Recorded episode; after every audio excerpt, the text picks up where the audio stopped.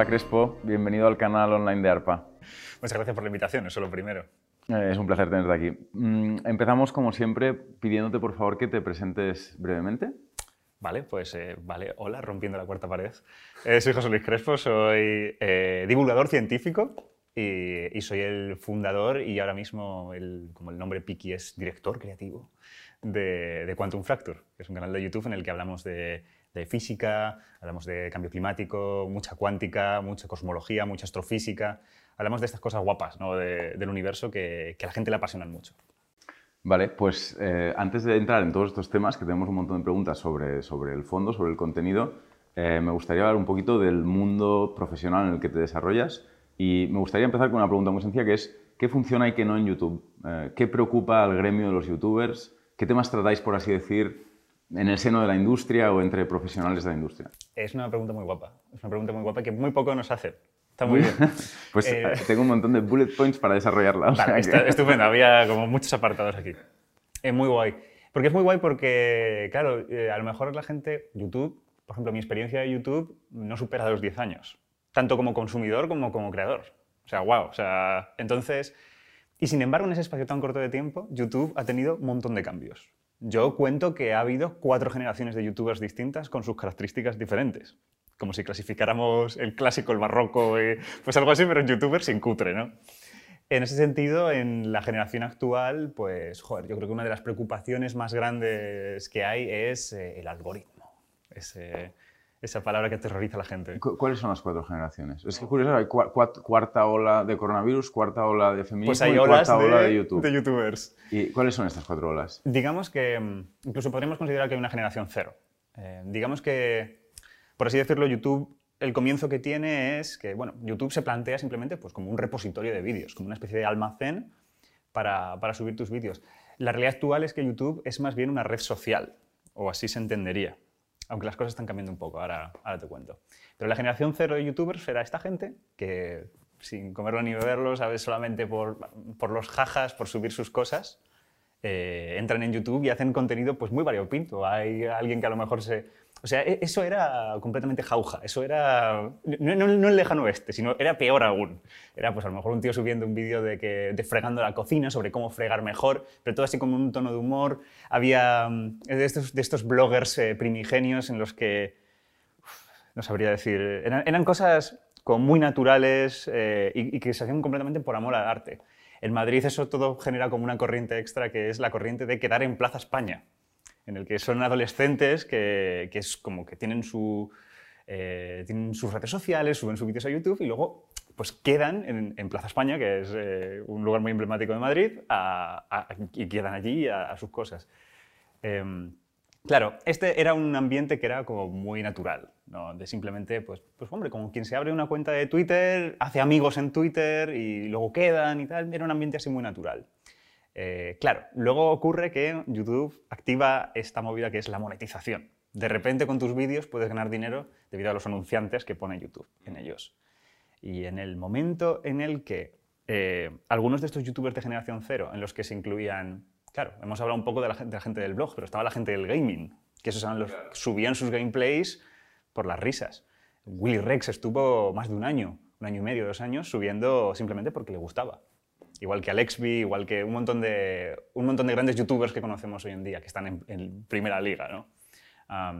y, y, esa gente transiciona porque se dan cuenta de que es una profesión.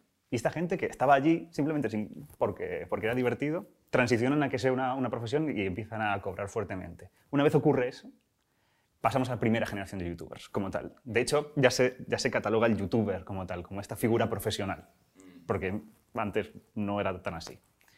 Em, entre los youtubers de primera generación, Rubius, Mangel, eh, Tous Karapoyen, que era uno súper, súper antiguo, eh, en fin, un montón de youtubers que podría mencionar.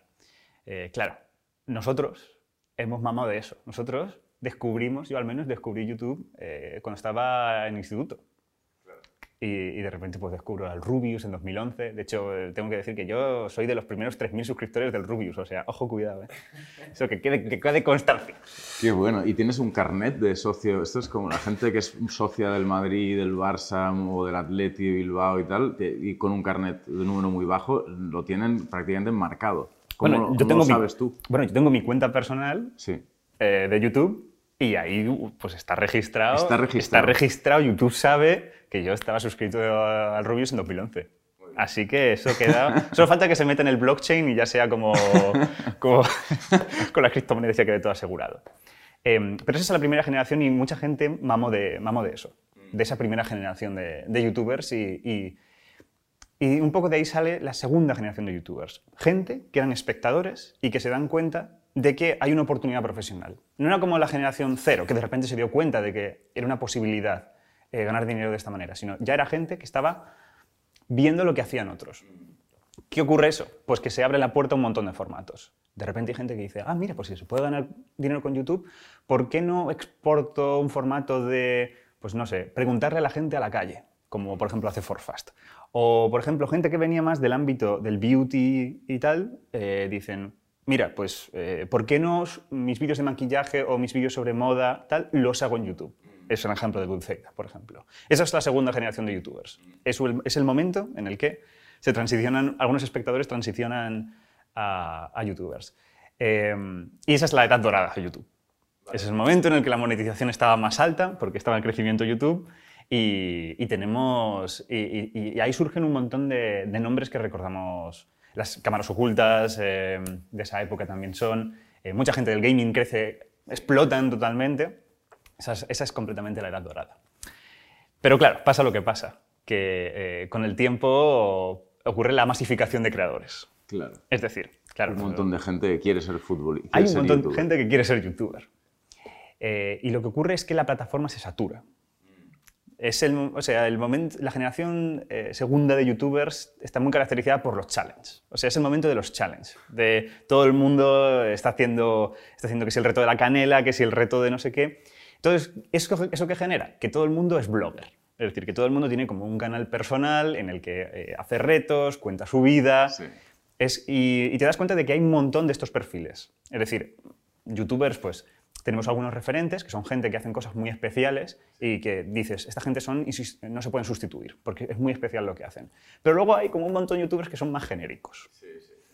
Todo eso está ya en la segunda generación y lo que desencadena la tercera es precisamente que hay muchísimos de esos, demasiados. Y la plataforma, o mejor dicho, el público, pues ya no genera interés. Es decir, llega un momento en 2016, 17 más o menos es cuando sucede esto, que eh, ser blogger ya no compensa.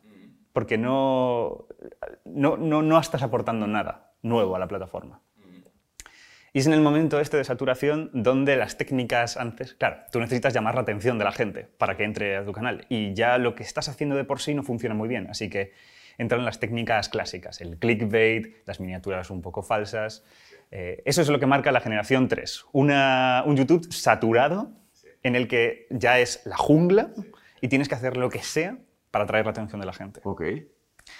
Eh, de esta época, supongo que lo más destacable son los piscineros, que fueron como Los se, piscineros. los piscineros. Se denominaron un poco a un, un grupo de youtubers. No los conozco. ¿Quién son los Sí, piscineros? los piscineros, pues, pues se, denomina así a un grupo de youtubers, creo que eran eh, Salva, Logan, Lo- no, eh, ni, ni me sé los nombres, bueno, los piscineros. Los piscineros. Los piscineros. Buscaremos. Eh, gente muy brillante realmente, gente muy, muy brillante porque lo que hacen es explotar eh, este rollo del clickbait. Ellos lo que hacían, son unos piscineros porque lo que hacían literalmente es una piscina, es llenamos una piscina de 8 millones de bolas. Y, realmente hay eh, 200, pero bueno, da igual.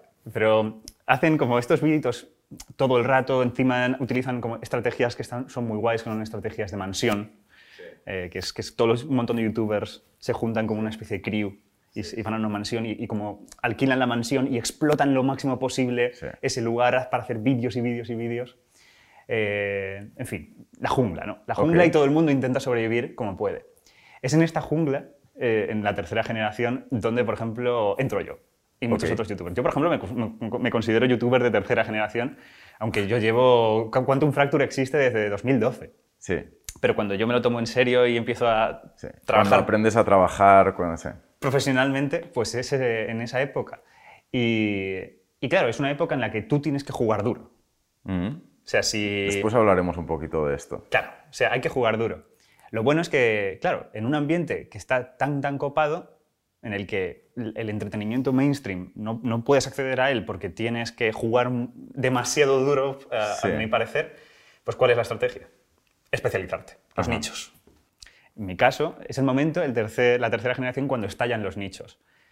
Ter, Jaime Altozano, eh, Antonio García Villarán, Quantum eh, Fracture. Quantum Fracture eh, en fin, es un momento en el que te das cuenta de que de, que de repente aparecen un montón de youtubers que, eso, que se especializan, pero porque la gente demanda eso, ya no quiere la cosa bland y monótona, sino quieren saber como una cosa concreta. ese es el momento en el que la tercera generación, por eso los, los canales culturales, si podemos llamarlo así, bueno, es un poco elitista decir eso, pero... Bueno, tranquilo, pero, en el sentido, lo tendremos en cuenta. En el sentido, pues eso, de hablar de eh, música, arte, eh, ciencia en mi caso, bueno, pues, eh, pues, pues estallan en ese momento. Y esa es la tercera generación, que es especialización y saturación total y completa de la plataforma, y clickbait. Y es en ese momento en el que ya mucha gente empieza a desencantarse con YouTube. Ok. Porque la gente está jugando muy duro y ya da un poco de asco estar en la plataforma. palabras textuales de algunos creadores. Sí. Claro, esto... Y esto va a peor, este, en este, sentido de que YouTube ya deja de ser esa cosa pura que era en generación cero, de gente que simplemente quiere estar ahí y, hacer sus movidas. Y se convierte en una cosa como más enfocada a generar contenido para ganar visitas y ganar dinero. Se, enfoca mucho más en eso. ¿Y, la, cuarta ola? Ahí la, La, cuarta generación es cuando los medios de comunicación tradicionales se dan cuenta de que esto es factible. La resistencia, mm. em, la resistencia yo creo que es el ejemplo, la vida moderna, eh, programas del mainstream que ponen sus colonias en YouTube y lo petan mucho en YouTube. Y saben explotarlo muy bien porque ya tienen el conocimiento que tres generaciones de YouTube les hemos dejado hechos.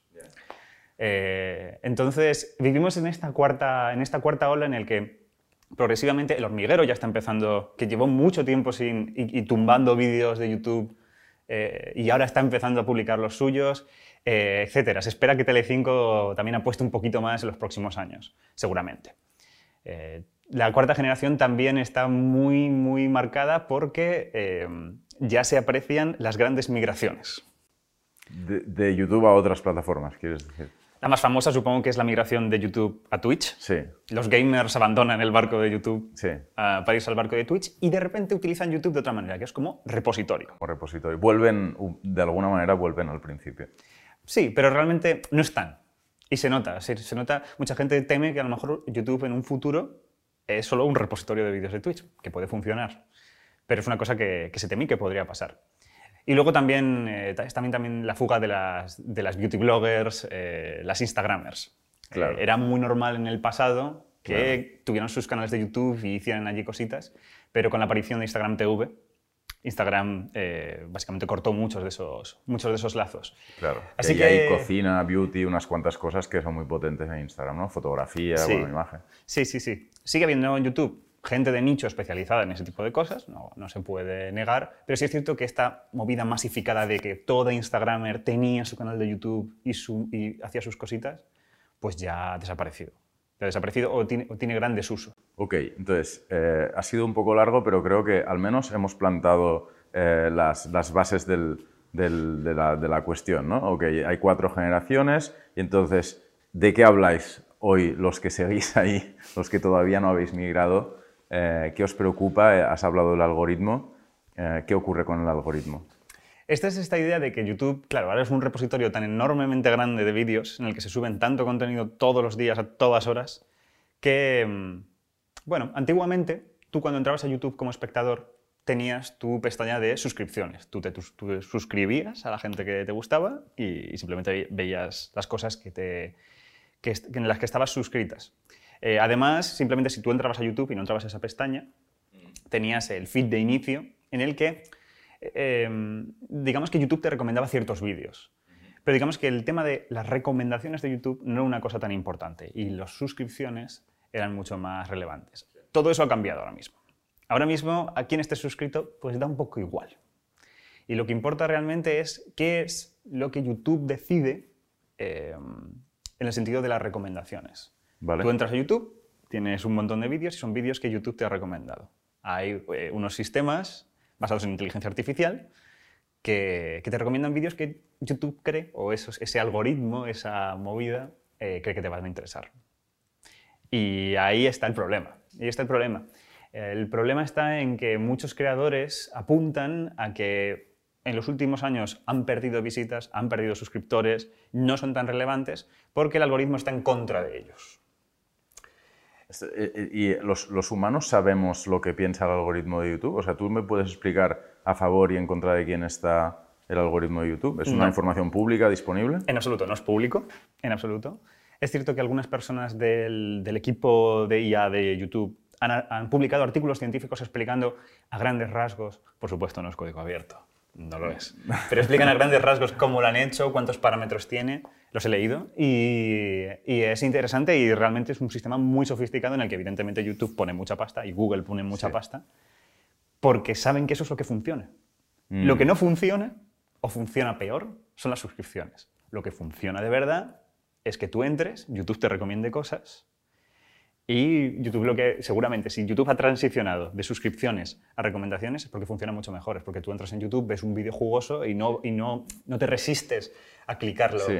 y verlo. Pero, pero claro, en, en, cualquier industria, supongo que en la vuestra también, eh, la, la, cantidad eh, no es el único KPI, no es el único criterio mm, importante. Claro, pero es que esta es la cuestión. Eh, aquí YouTube está haciendo lo contrario. YouTube está primando la calidad.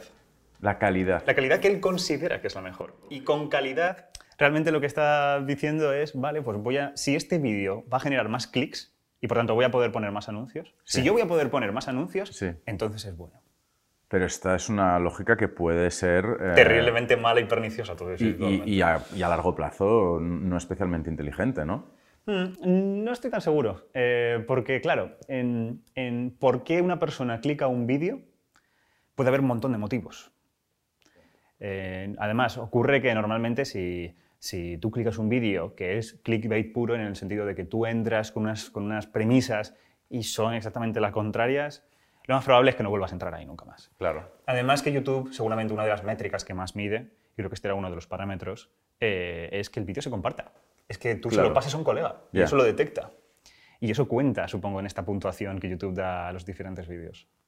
Es decir, creo que es más complicado. Creo que no vale. es tan sencillo como decir super Entonces, malo. tenéis uno de los temas de la agenda estratégica de los youtubers es el algoritmo, su comprensión, adaptarse a lo que vaya pidiendo, etcétera. ¿Qué Dir otras cuestiones? Diría que es una preocupación. Es una preocupación, es una preocupación. Es una preocupación general. También puede ser el culpable perfecto, ¿no? Me va mal el canal, culpa del algoritmo. Yo creo que lo es. Yo creo que muchas veces falta un poquito de autocrítica en ese sentido. Es, es, es sobre todo cuando hablamos de, de, de, que al final estamos haciendo audiovisual. Y en el audiovisual hay tantas cosas mejorables todo el tiempo, sí. desde la calidad de los instrumentos que usas a una cosa que, por ejemplo, con, con Laura y mi equipo hemos visto, que es el color. Mm -hmm. o sea, es tratar el color de un... En fin, cosas ah, de audiovisual que yo creo que para alguien que estudie eh, audiovisuales pues son cosas como básicas, pero de repente los youtubers estamos como redescubriendo claro. los conceptos básicos sí, de sí, eso. Sí, tú vienes de la física y de repente a lo mejor estás descubriendo el color pero no como un espectro de ondas, sino... ¿no? Etalonar, en plan, hay que cambiar los colores del vídeo para que sea mejor. ¿What? ¿Qué es esto? Pues estamos un poco en ese proceso. Vale. Eso y es chulo. Eso es chulo. ¿Hay alguna cuestión más que os, no sé, la, la, la, tendencia respecto a los contenidos, la cuestión de la obtención de ingresos? Entiendo que hay mucha gente que se va a Twitch porque es una, una plataforma en la que hay suscripciones de pago. No sé, las estrategias de crecimiento. ¿Qué, qué otras cuestiones si es que Fíjate, hay otras cuestiones, o, o es monotemático. En, en, las cuestiones de crecimiento, es decir, yo creo que sin ninguna duda, el tema central de discusión cuando se reúnen los youtubers es el algoritmo, sin, sin, ninguna duda. Eh, es cierto que el, el, tema de Twitch muchas veces se plantea, muchas veces se plantea. Pero al final, al, al menos con la gente con la que yo he hablado, siempre se llega a la misma conclusión. Y es que las cosas que hacemos en YouTube no son transferibles a Twitch. Es decir, Twitch es una plataforma de directo. Yo las cosas que hago en cuanto a un Fracture que se alinean bastante a lo mejor con lo que podría ser el reportaje, pues a menos que lo emitas en directo en Twitch, no tiene mucho sentido y sería demasiado corto. Es decir, YouTube tiene demasiadas ventajas en el sentido del formato. Por eso, aunque luego hay estas discusiones sobre Twitch versus YouTube, eh, siempre acaba siendo la, la conclusión final de YouTube. Muy bien, me parece que queda súper claro. Eh, la, tengo otra pregunta que es ¿qué implica, eh, en realidad es un grupo de preguntas, ¿qué implica emocional o psicológicamente haber tenido tanto éxito, tan joven en tu caso, en una plataforma como YouTube? Eh, sospechosos habituales, estrés, ansiedad, euforia, omnipotencia. No sé, eh, Eh, ¿eres, esa- eres un insoportable prepotente? ¿Eres una persona ansiosa o eres una persona normal que no ha cambiado nada en su vida? ¿Qué, qué ha, qué ha Eh, pasado? Pues, pues mira, te voy a ser sincero. Eh, bueno, nunca, nunca voy a saber las consecuencias de, de haber pasado a tener mm, éxito y fama, comillas, comillas, porque supongo que es algo muy relativo. Em, porque, bueno, te lo diré dentro de 20 años, a ver cuando, Vale. cuando esté acabado, ¿no? Y, Sí, y mi canal de YouTube no funcione, eh, pues, pues te lo comentaré. Pero, pero sin duda una de las cosas, y, y creo que esto lo compartimos muchos youtubers, esto lo, lo dicen todo el rato, es que es una carga de trabajo enorme. Es un trabajo que cargas a todas partes, es una cosa que se dice también un montón. Y, vamos, al menos mi experiencia es que eh, es un trabajo obsesivo, muy obsesivo, mucho. Y, en, mi caso, por ejemplo, cuando publicas un vídeo, a veces tienes una, una sensación que es curiosa y que también algunos creadores han compartido en redes sociales, y es como una especie de depresión post-subida. Ostras. Tú te, tú te curras mucho una pieza, tú te curras mucho eh, un vídeo, estás semanas y semanas trabajando en él, lo subes y después de subirlo, a pesar de que tenga buenos resultados, eh, te sientes de bajona. También un poco a lo mejor porque has acumulado mucha tensión, Claro. porque normalmente en YouTube, como tenemos unos tiempos tan, tan, tan limitados, tenemos que estar subiendo con tanta constancia, muchas veces estás siempre arribísima, Sí. nervioso, eh, que no llego, etc. Encima nosotros que, que intentamos hacer cosas que son audiovisualmente más, más costosas, Sí, ¿no? sí, sí. Entonces, eh, e- está ese factor que yo siempre he notado en plan de, de un poco de bajona siempre después de publicar un vídeo, después de soltarlo. Pero sin duda, yo creo que lo, lo más clave es currarte un vídeo y que las visitas no estén en tus expectativas. Universal, sensación universal. eh, bueno, yo creo que es una cosa que, que lo podría compartir cualquier persona, incluso sí, sí. Un, un director de cine, sacar una película, Por tirarse un puto año y... Sí, sí, o un editor sacar un libro y vender 200 ejemplares. ¿Qué ocurre? Claro, en, nuestro caso, como los números son tan rápidos, no tenemos que estar esperando tanto tiempo para obtenerlo, la estadística la ves en tu móvil al instante, pues tú puedes ver la caída eh, mientras sucede. Claro. Pero bueno, también tiene una cosa buena, y es que como hacer vídeos de YouTube no es como un director que se, que se tira un año, dos años en, en en marcarse una película, sino como nosotros es, bueno, esta semana esto, la siguiente esto, o estas dos semanas esto. Pues bueno, tienes, acabas teniendo esta, esta iniciativa de decir, bueno, mira, esto a lo mejor ha salido mal, pero pasando, siguiente proyecto. Sí. Ese de siguiente proyecto Este ayuda bastante. ayuda bastante. Aunque creo que también no ayuda a que las piezas audiovisuales salgan mejor. Hay que decirlo. Sí. Bueno, eh, a lo mejor un psicólogo también eh, diría que ese siguiente vídeo es una huida, ¿no? Una huida para gestionar el Claro. vacío emocional que genera el anterior. No sé muy bien eh, a partir ¿Hasta de qué, qué punto vídeo... es adictivo, no? Sí. Porque es- esto es una pregunta que, que- Una cuestión que me, me resulta interesante es que vosotros, o sea, YouTube para vosotros evidentemente no es un empleador, es un, más bien un mercado, un canal. Eh, y al mismo tiempo, a pesar de ser solo, entre comillas, un mercado o un canal, os establece muchas reglas a las que eh, tenéis que eh, ceder. ¿no? Entonces me pregunto, por ejemplo, ¿YouTube favorece o castiga que tú te tomes unas vacaciones? Es decir, ¿tú te tomas vacaciones? ¿Qué pasa si te tomas unas vacaciones? Extraordinaria pregunta. O sea, un trabajador en España tiene 20, 25 días de vacaciones, además de unos festivos y tal. Sí, Eh, trabaja ocho horas al día. Trabaja sí. ocho horas al día, eh, hay unos, hay unas, eh, hablas de unos convenios sectoriales, etc, etc, etc. O sea, hay 200 años de, o 150 años de legislación laboral eh, pues que han ido más o menos eh, dirigiendo las cosas en una dirección que, bueno, venga, consideremos que es más o menos la acertada, aunque evidentemente todavía hay mucho que hacer. En YouTube estáis eh, en el, hace 10 años, o sea, no, no hay ninguna regla, ¿no? Ni las va a ver, seguramente. Ni las va a. Eh, efectivamente, yo durante muchos años he estado sin vacaciones. Durante muchos años no, no, no he descansado. En parte también porque, y creo que aquí es una especie de selección un poco cruel que hace YouTube, y es que tal vez, tal vez los canales que funcionan, funcionan porque los llevan personas como yo, que somos completamente obsesivas. Y podemos aguantar ese ritmo de publicar, publicar, publicar, publicar, aunque eso nos cueste fines de semana y, y horas de dormir por la noche. Y es cierto que en mi caso, ya estando en una posición de mucho más privilegio, Sí. pues mi... Yo, por ejemplo, al, al- al principio, en 2017, cuando me tomé esto profesionalmente en serio, Sí. estuve un año publicando todas las semanas. Si alguien ha visto mis vídeos, que son animaciones, hacer una animación como esas, una por semana, implica muchas horas. Además de hacer el guion, de hacer todas esas fases. Eh, entonces es, es duro. Ahora mismo, que ya cuento con un equipo, eh, cuento con gente que ha tenido una experiencia laboral afuera de mi experiencia laboral, que Sí. es hacer YouTube, pues saben que, oye, los fines de semana a lo mejor deberían ser una cosa tal. Eh, aunque es cierto que no lo he dejado del todo, o sea, no lo he dejado del todo todavía. eh, en- entiendo, claro, bueno, no, yo no tengo ni idea, pero entiendo que tú has creado una empresa, que tienes trabajadores, un local, un gestor, un Excel con números y tal. Eh, Algo así. ¿Qué- algo así. Quantum Fracture es, es una empresa? ¿O, o Sí. Crespo es una empresa? Sí, o sea, bueno, fiscalmente no somos una empresa, pero efectos prácticos sí que, sí que trabajamos varias personas en el proyecto. Eh, en el proyecto. Sí, sí, desde, desde Amanda, que es mi, es mi, bueno, mi mano derecha, mi compañera, que es quien se dedica a, una, a, digamos, a las, a las partes más de producción de, de Quantum Fracture, hasta la gente que trabaja eh, editando Sí. los vídeos, echándonos una mano con la animación, etc. Hemos tenido también documentalistas para algunos vídeos que estuvieran más on point. En fin, sí, sí, como una, una productora. Como una, eso es una, exactamente, Una pequeña una pequeña productora, tal productora. Entonces, eh, el- el- ¿cuál es el modelo económico de esta productora? Eh, ¿cómo, ¿Cómo gana dinero esta productora? ¿Crece, decrece? O sea, respecto a todo lo que estábamos comentando antes, tercera, tercera generación, cuarta generación, saturación, etcétera, etcétera.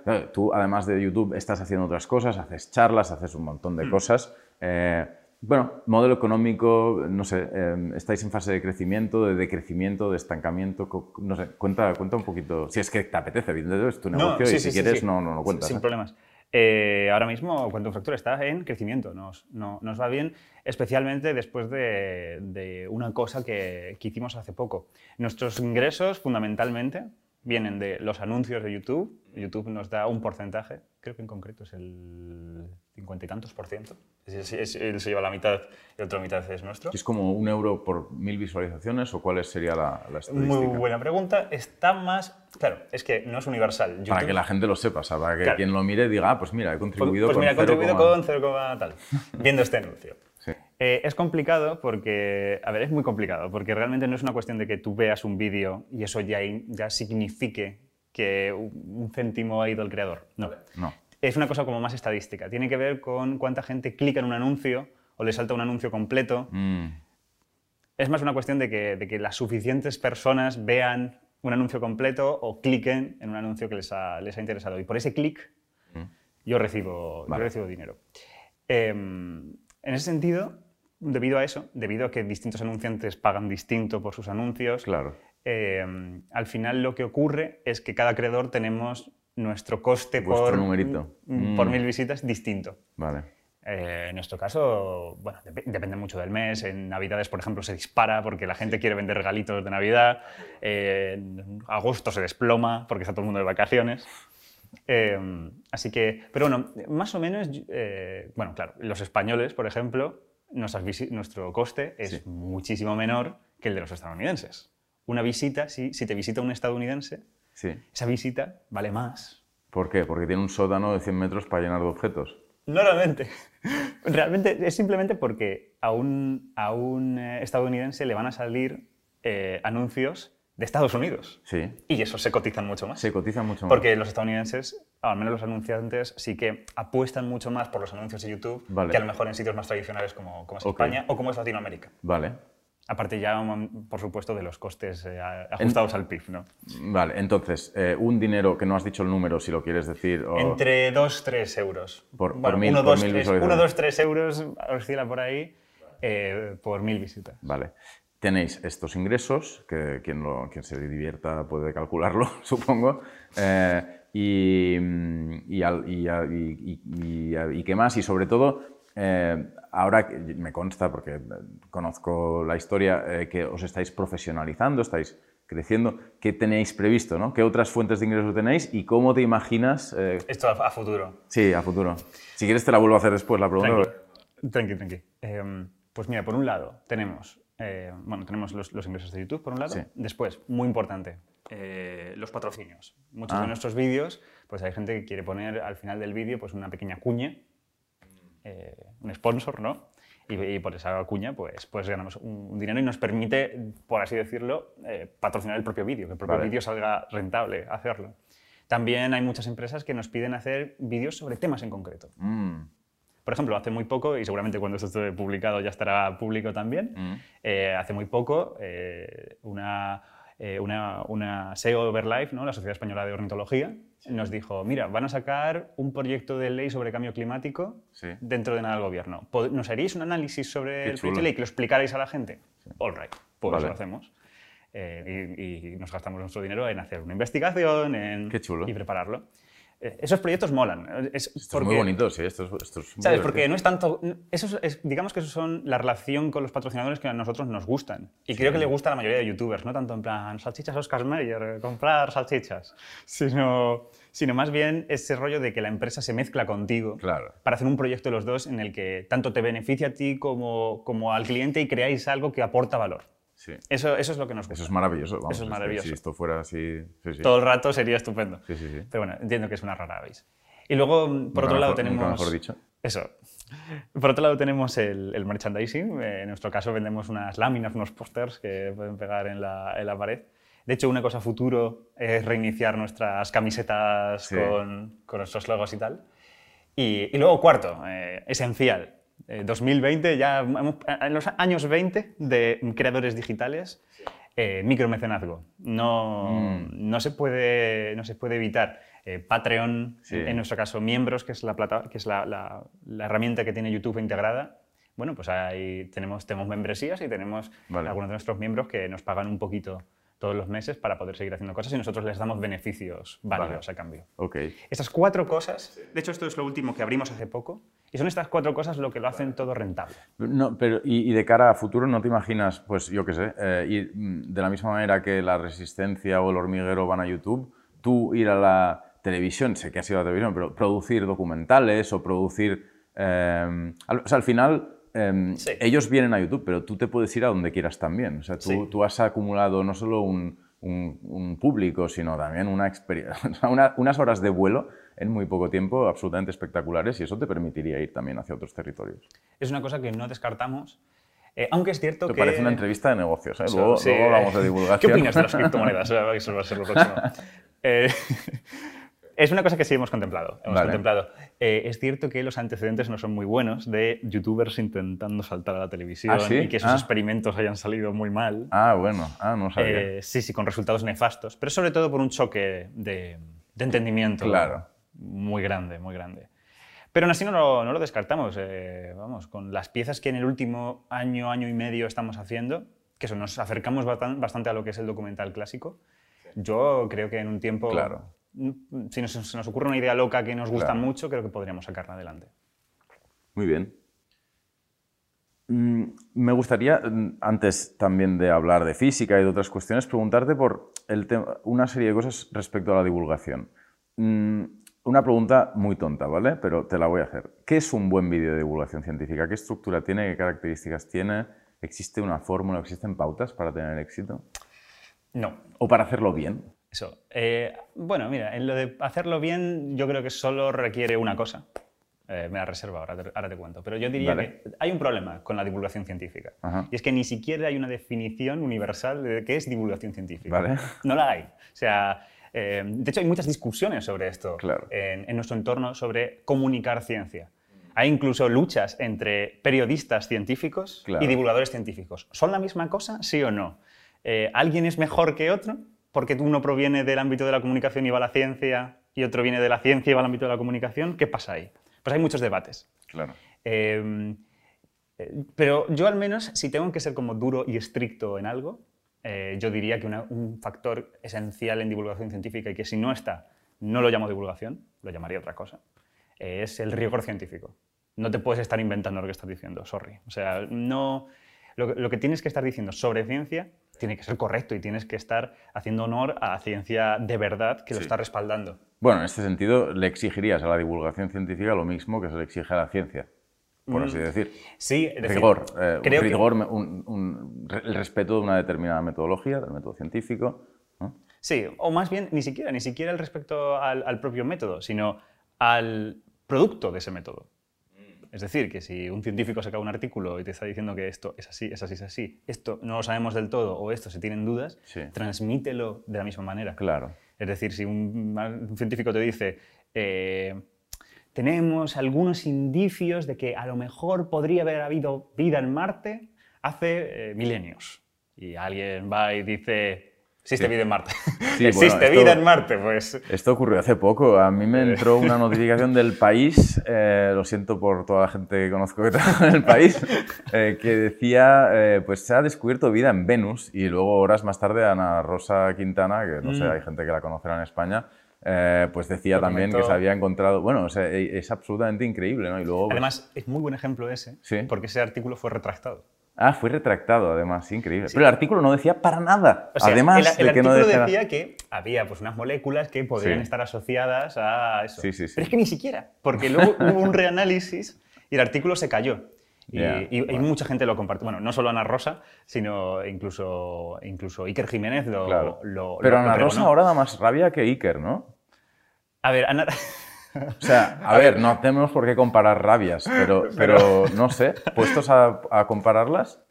Yo, yo, yo tengo que decir que la... No, a ver, Ana Rosa, es que recuerdo que en lo de Bueno, las tú eres muy educado, igualmente tú eres muy educado. Yo soy muy educado, es cierto. Pero lo de Ana Rosa, por ejemplo, lo que hizo fue conectarlo con cosas políticas. Sí. Entonces, Es que- a- mi, perce- mi percepción fue un poco cringe. O sea, a mí lo- mi sensación fue, esto, esto, es- de esto es un poco cringe. O sea, ya está. Pero esa es la magia de Ana Rosa Quintana, ¿no? O sea, que puede, o sea, que le, le hablan de la vida en Marte y te, y te te lo acaban hablando de con- Galapagar o de lo que haga falta. Bueno, es maravilloso. Bueno, eh, periodismo en estado puro. El periodismo vale, venga, pues eh, pregunta, sigui- siguiente pregunta. Eh, un poco, es que me gustaría, entiendo que, que- no hay una fórmula para hacer buena divulgación, pero me gustaría entender, eh, hemos hablado de YouTube, de tu canal, de tu mercado, hemos hablado de tu empresa, por así decir, de, de tu actividad. Me gustaría entender el producto, ¿sabes? Que nos, que nos explicaras interioridades sobre el producto. Entonces, ¿cómo se crea un vídeo de Quantum Fracture? E- equipo, etapas, coste, de nuevo. Sí. Cuenta lo que te dé la gana y lo que no quieras contar no lo cuentes, ¿eh? Pero, pero ¿cómo funciona? Yo creo que primero, esencialmente, yo al menos como entiendo la divulgación y entiendo la divulgación que hago, es que la divulga- la divulgación científica es una mezcla entre educación, es decir, estamos dando conocimiento a alguien, y entretenimiento. Ya como mezclas esas dos cosas, pues eso ya va a tu rollo. Eh, pero, pero tiene, que ser esa tiene, tiene que haber esas dos componentes. Si, si el vídeo realmente no es algo que alguien estaría viendo un rato en plan de que le resulta entretenido por lo que sea, eh, creo que estás fallando. En ese sentido, la manera nosotros de transmitir ese entretenimiento, mucha gente, por ejemplo, lo hace con chistes, lo hace con humor. Sí. eh, em, mucha gente esa parte de entretenimiento a lo, a lo mejor lo da de una, de una forma más filosófica, ¿no? atendiendo a, a cómo la ciencia toca algunas preguntas fundamentales que nos pueden apasionar mucho y, es- y utiliza esa pasión Sí. para explicar cosas de ciencia.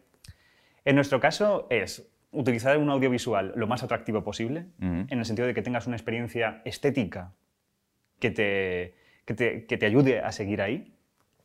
Y en ese sentido, esos son como los principios esenciales por los que se hace Quantum Fracture. En las etapas es, se me ocurre una idea que, que esté guapa, en el sentido de, joder, yo es que también como soy una persona que, es- que he estado tantos años viendo divulgación científica, leyendo sobre divulgación científica, pues yo estoy como muy cansado de que se cuente siempre lo mismo. Hay cierto tradicionalismo Sí, en, en la- en cómo se cuentan las cosas. Luego, luego hablaremos del gato de Schrödinger Oh. y lo meteremos. lo no, no, no, no, no, justamente para no, para no hablar de él. porque- Para no hablar de él. Para no hablar de él. Pues la No, próxima vez que me diga gato de Schrödinger. Bueno, en fin. Ah, está bien, el puto gato está bien, sí. Eh, muchos, muchos físicos hablan sobre el puto gato. o Sí, sea, sí, sí, sí.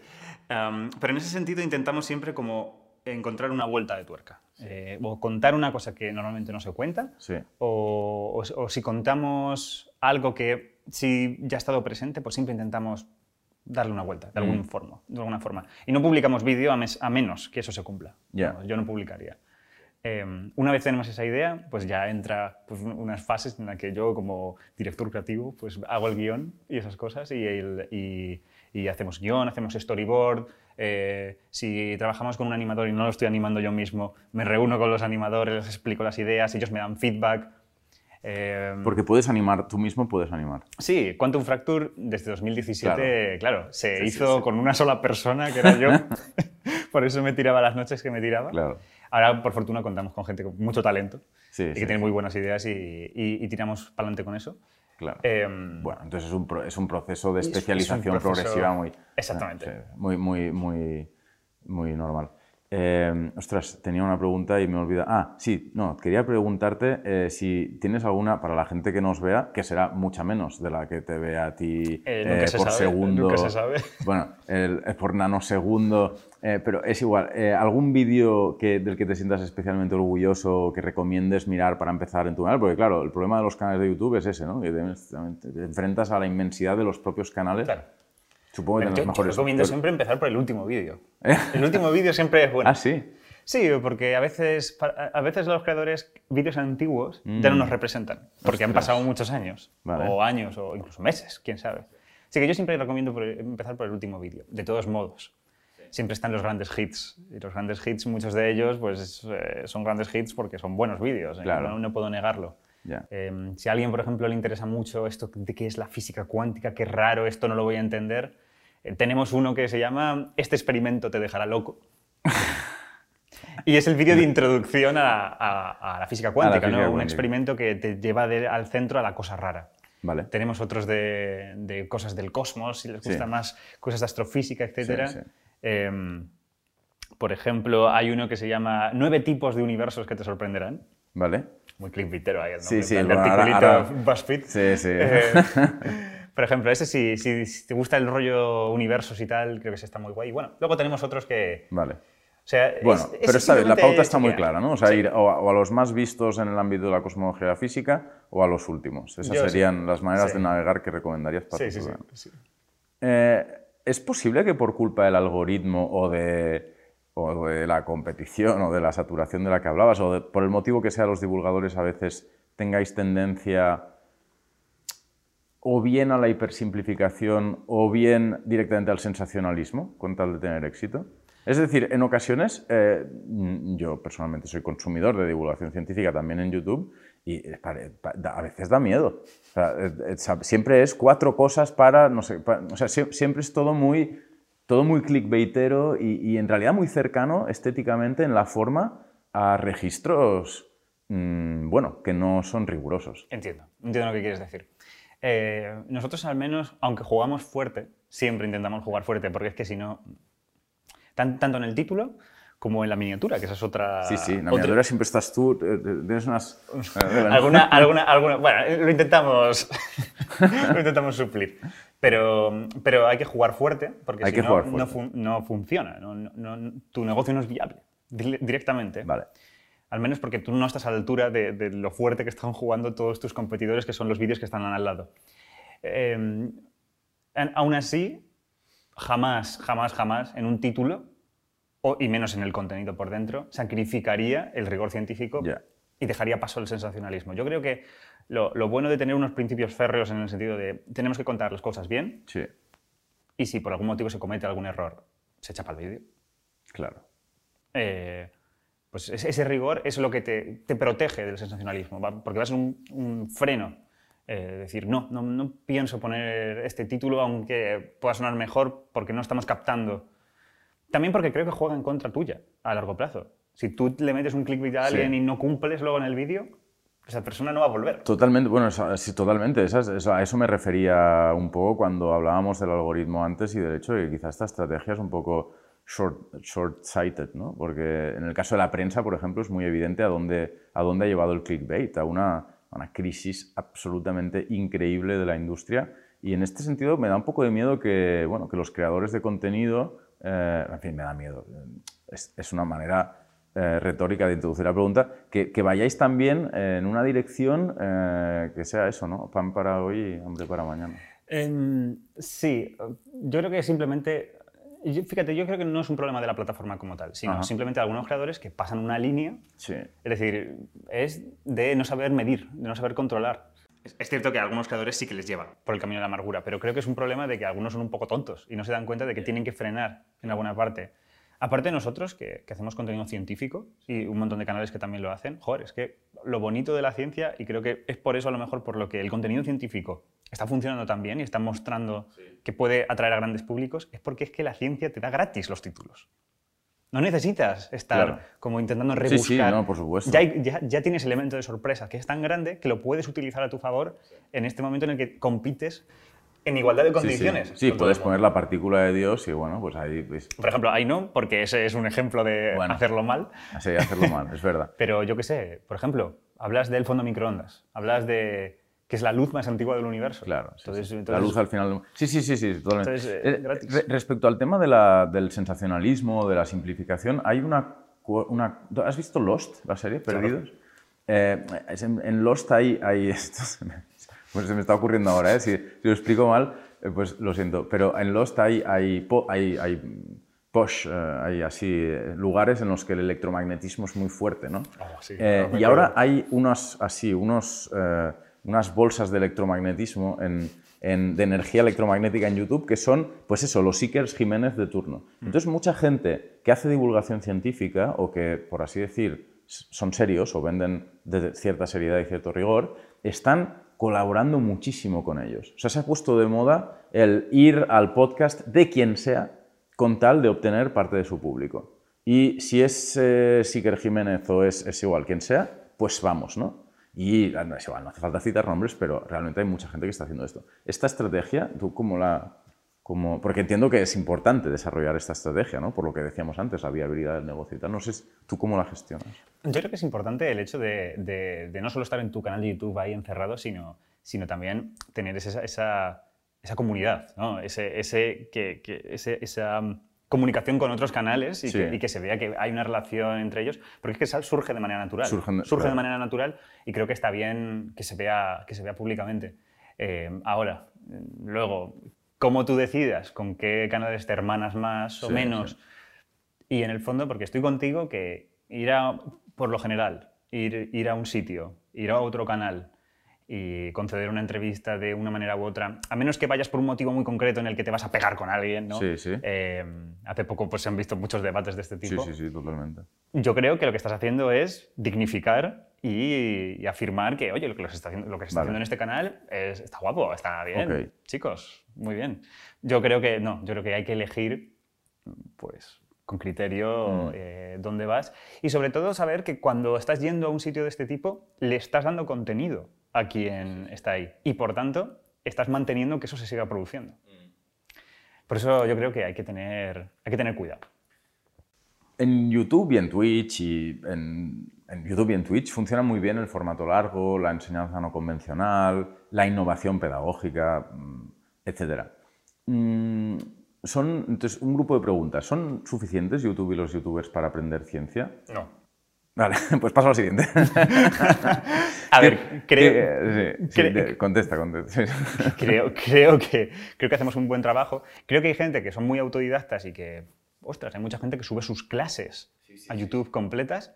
Y yo creo que pueden ser de un valor muy alto. Incluso hay gente que incluso podría aprender más de eso que de, que de ir a una universidad. Sí, sí, no, sí, sí, no, sí. Lo, no lo quito. Eh, pero aún así yo sigo creyendo muy fuertemente en, en- en- en el hecho de ir a clase, tener un profesor que es una persona de verdad, que te pone un reto, muchas veces, que no está individualizado, pero que tiene ciertas nociones de quién eres Sí. y que, que puedes preguntarle dudas, que puedes ir a una revisión y contarle. Ese, esa relación humana que hay en la educación, yo creo que, yo lo siento, pero ninguna plataforma digital puede superarlo. Vale, o sea, el profesor, el aula, el examen incluso, a lo Incluso mejor no el libro de texto, pero la lectura, eh, las horas lectivas, todo esto Los te parece. deberes, los sí. deberes, el- Todo- la, gente, la clase. Entonces, tenía la, la segunda parte de la pregunta, pues eh, bien al pelo, ¿no? ¿Cómo rediseñaría un youtuber la divulgación, de divulgación, perdón, o sea, cómo rediseñaría un youtuber de divulgación, perdona, la enseñanza de la ciencia en la escuela? Es decir, si estas cosas te gustan, ¿qué, otra, ¿qué podéis aportar? O sea, que estáis haciendo cosas muy nuevas. Antes, la, tú antes decías que la- haces animaciones. La física o la cosmología nunca se ha mirado. Se miraba por el telescopio, pero quiero decir, la ciencia se piensa. Mm, fíjate, a lo mejor te diría lo contrario porque desde, desde la salida de Cosmos, Sí, de Carl bueno, Sagan, vale. bueno, eso es un, un punto de inflexión en, en Sí, mucha sí, gente se interesa por la física gracias a eso. Claro. Entonces, ya solo por el mero hecho de que mucha gente empieza a tener conceptos básicos y se empieza a interesar por ellos, yo creo que ya ese documental, por ejemplo, esa pieza audiovisual, ya es un punto de inflexión en la enseñanza Claro. de, de física, en este caso, o de astrofísica. No, pero creo que es que, es que me he explicado muy No, mal. no, la- pero la he en ese planteado sen- muy mal. Pero te- ¿qué, te- qué- qué te puedes has- aportar? ¿no? ¿Qué se podría aportar? Bueno, para empezar, yo creo que una cosa que ya está probada, o sea, que ya, ya se está probando y ya se está utilizando, la clase invertida. El hecho de que un profesor, en vez de dar la clase, explicar las movidas y mandar deberes, manda la clase para que el, el alumno mire la clase en vez de mandar deberes, la vea, si no se entera de algo pasa el vídeo para atrás, si le parece que va muy lenta le pone por dos de velocidad, esas son cosas que se hacen. Yo muchas veces para, para investigar algunos vídeos me veo conferencias en por dos. El por dos es, es, es- es importante, es, es capital. Incluso hay suscriptores míos que me han dicho que se ven mis vídeos en por dos, lo cual me ofende mucho. Ah, sí. Pero hay gente que estará en otro nivel, estará Bueno, bueno. vive en el 3021 y, y se los ve así. Bueno, en fin. da- da- Pero bueno, la, la cuestión, la clase, bueno, la No, clase es que a veces vais lentos. O sea, a veces hay gente que no quiere paja. ¿Sabes? No, pero, pero no, no, no está mal. O sea, es que. Está- no está mal, es Es que no está mal. ni- yo creo que el, el por dos y el por, el por uno están bien, ¿no? Es también porque, como, como creadores de audiovisual, nosotros tenemos una sensación de que está tan bien medido el ritmo Ya. de la pieza que tú lo vas a por dos y es como muy ofensivo. Vale, ¿vale? vale, vale. Sí, sí, es verdad. pero No, bueno, ahora no recordaba que había un gran debate alrededor de la funcionalidad de la aceleración. Es verdad. es Pero bueno, entonces, clase invertida. Sí. El profesor te manda la clase primero y en clase veis los deberes. Ok. Entonces, es un cambio de cómo serían las cosas y al parecer mucha gente lo está llevando a la práctica con buenos resultados. Ajá. Eh, aunque se tendrán que ver en estudios pedagógicos, como va Claro. la cosa, por supuesto. Pero más allá de eso, yo creo que una cosa fundamental y creo que falta mucho en la educación tradicional es darle mimo a los aspectos conceptuales, al menos en mi experiencia en cómo se enseña matemáticas y física. Vale. Se va directamente a tirar los números a la pizarra muy rápidamente, se va muy rápido a, Claro. a contarte, venga, una matriz, una matriz es esto y se hace esto y esto y esto. O sea, es, vas demasiado rápido a lo que es la enjundia Mm, y digamos que te falta mucho ámbito introductorio, por así Mm. decirlo. Sí. Yo lo pienso desde mi punto de vista. Si yo hago un vídeo en el que quiero explicarle a alguien qué es una matriz, primero tendré que hacer que de algún modo clique en mi vídeo sobre qué es una matriz. yo soy divulgador. Mi tarea, ya, ya fuera de, de que tengo que hacer vídeos para ganar dinero, que, que no es lo importante, sino yo quiero transmitir a la gente lo que es una matriz, Mm. porque creo que es cultura. Mm, Y porque soy divulgador científico y es mi tarea, es divulgarlo. Así que, ¿cómo puedo incitar que tú vengas a mi casa para que yo te explique esto? Eh, ¿Cómo te lo puedo presentar para que te quedes en el vídeo de modo que llegues al momento en el que te lo explico eh, y lo vayas a entender? Pues a lo mejor esas son preguntas que un profesor debería hacerse cuando hace esas clases. A lo mejor debería contextualizar mucho más porque es importante que un chavalito se, se entienda lo que es una matriz. A lo mejor deberíamos que creo que es una cosa que se hace muy mal, no eh, quitarle a la gente la posibilidad de aprender que, por ejemplo, las matemáticas tienen una historia y que las cosas se llegaron, o sea, las cosas se llegó a aprender que es, que es una matriz después de un camino que es muy interesante y que es el mismo camino que una persona tiene que, tiene que llegar para entenderlo. El contexto es una cosa que falta mucho, creo yo, en la educación tradicional y es lo que hace que...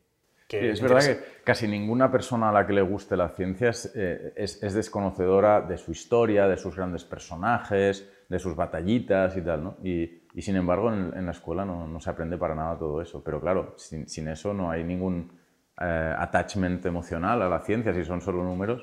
como- Exactamente, y creo que es algo antinatural. O sea, tú cuando empiezas, por ejemplo, a interesarte más por el cine, progresivamente te das, vas descubriendo la historia del cine, quiénes Claro. son los grandes directores, o más en concreto, que esto es una cosa que estoy últimamente, el ajedrez. Te empiezas a interesar por el ajedrez y de repente descubres quién es el campeón de ajedrez del mundo, qué piques tiene con otros ajedrecistas, que existió este gran ajedrecista. Es decir, es algo natural, Estás, estás natural. jugando, te ha, te ha pillado Queen's Gambit. eh, Sí, sí, ¿Qué- sí. qué- soy, soy, un- soy un- soy una basic bitch como todas las demás, en el que por culpa de la serie empezó sí. con eso. En, en chess.com o en lichess. o En chess.com. En chess.com. ¿Y qué tal? ¿Cómo te va? Eh, ¿Qué- Podéis qué- agregarme, soy el Cuantos. El Y voy muy mal, y voy muy mal. A ver, el cuántos. El cuántos, el cuántos. El, el cuántos. ¿Y, y qué, y qué- qué rating tienes? Fatal, o sea, fatal. ¿Qué haces? ¿Blitz o Eh, no, bullet? diez, o- diez minutillos. 10 minutillos. Eh, 700. O sea, ¿700? fatal, o sea, muy mal. Ostras. Muy mal, muy Pues, Estoy pues, aprendiendo, estoy subiendo, ¿eh? ya estoy ganando. Estoy ahora que estoy ganando todas mis hombre, partidas. seguro que, o sea, si estás en seguro que llegarás mucho más arriba, claro. No sé, no Con sé. la bueno. cabeza que... Bueno, no sé, es- la, la- el ajedrez es una cosa muy especial, es un tipo de inteligencia muy, muy especial. ¿eh? Mucho cálculo, eh, me da la sensación. Y yo soy un poco impaciente, entonces no Vale. cálculo. Pero Pues te, te- te agregaré. Bueno, em, yo soy jugador de ajedrez de, la, vieja- de hace mucho tiempo. Oh, sí, sí. Eh, mm, tengo una pregunta sencillita. ¿Cuáles son las fronteras de la física teórica actual? Y con esta pregunta pasamos a hablar, por así decir, de, de contenido, de- bueno, de ciencia. Eh, depende, porque en física teórica podríamos distinguir como que hay dos partes de la física. Una parte que es la, la física de altas energías, que esto es este rollo del cosmos, eh, las partículas más pequeñas del universo, cuáles son nuestros bloques más esenciales, qué va a pasar con el universo, cómo empezó. Preguntas como muy grandes y trascendentales. Y luego está otra parte que en la que casi hay más físicos trabajando, que es la parte de la materia condensada, que es eh, cómo los físicos aplican la física cuántica para estudiar los materiales. Eh, en este sentido, pues, eh, joder, las únicas dos personas españolas que podrían ganar un premio Nobel en física, las dos trabajan en cosas relativas a la materia condensada. Que son eh, Pablo Jarillo Herrero, que lo entrevistamos hace poco en Quantum Fracture, y Ignacio Cirac, que es, que es un mítico. Ignacio Cirac, si algún día se construye un ordenador cuántico, posiblemente sea gracias a él. O sea, es una de las personas que ha puesto una piedra. O sea, ordenadores cuánticos, fibras ópticas, historias de estas, eh, todo esto es eh, la, la materia condensada. Yo lo englobaría en materia condensada, eh, al menos en los aspectos más prácticos, eh, mientras que las partes más teóricas, más de pensar sobre cómo Sí. la cuántica conseguiría hacer estas tecnologías, sí que serían una cosa un poco entre medias. No, no- no- ni lo catalogaría ni de alta energía ni de Y, otro. eh, eh, esto, y en- entiendo que dentro de lo que sería la física teórica de alta energía tendrías los clásicos Big Bang, teoría del campo unificado y historias, ¿no? Y Más o menos. eh, Estructura del universo, composición del universo. Más o menos. Yo diría que, por ejemplo, hay varios problemas que son frontera.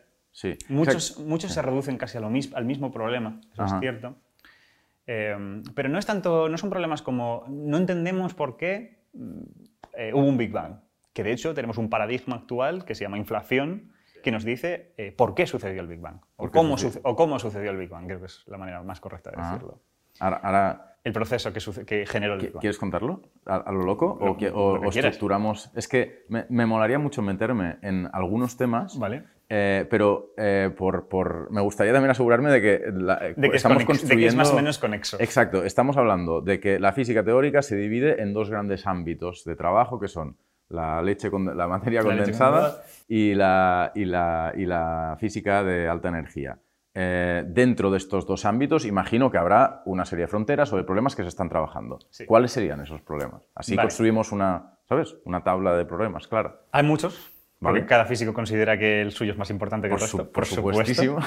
Eh, pero creo que podríamos decir, por ejemplo, en, en materia condensada, eh, los superconductores, eh, unos materiales que se utilizan ahora en muchos sitios para generar como corrientes eléctricas perfectas, que disipen poco y generar campos magnéticos enormes. El, el acelerador de partículas de Ginebra, por ejemplo, no existiría sin esa tecnología. Y, y en ese sentido, los superconductores, un reto, un gran reto es generar uno de estos materiales a temperatura ambiente. Mm. De modo que no, ne- no necesites enfriarlo Claro. para crearlo, que es el problema de la superconducción, que solo aparece cuando tienes las cosas increíblemente frías. Lo cual consume una energía brutal. Prohibitivamente frías, porque necesitas Claro. ni- no solo nitrógeno, nitrógeno líquido para los más baratillos, para los más interesantes helio líquido, que es una cosa que muy fría, mucha energía. Vale, Es más cara que... que- que- Tanto crear ese superconductor a temperatura ambiente es un reto, como también entender por qué los superconductores que se, se generan con temperaturas más altas, ¿por qué existen? No se entiende.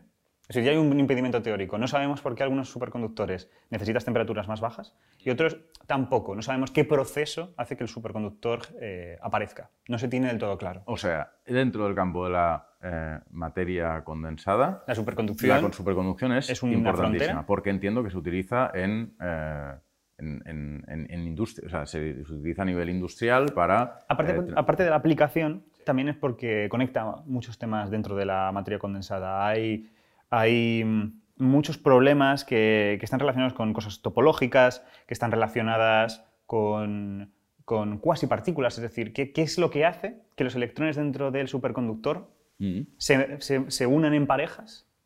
¿Qué es lo que hace que, que esta superconducción suceda? ¿Cómo, ¿Cómo, pueden emparejarse? ¿Qué, es, ¿Qué interacción está sucediendo ahí? Mm. Eh, porque la que se pensaba antes, que, eran, que se compartían como vibraciones cuantizadas de la red que se llaman fonones, en estos superconductores de tan alta temperatura se sabe que no es posible que suceda eso. Así que, ¿qué está pasando? No se sabe. No se sabe y hay avances teóricos todo el rato mm. en este sentido. Ese es un problemón. Ok.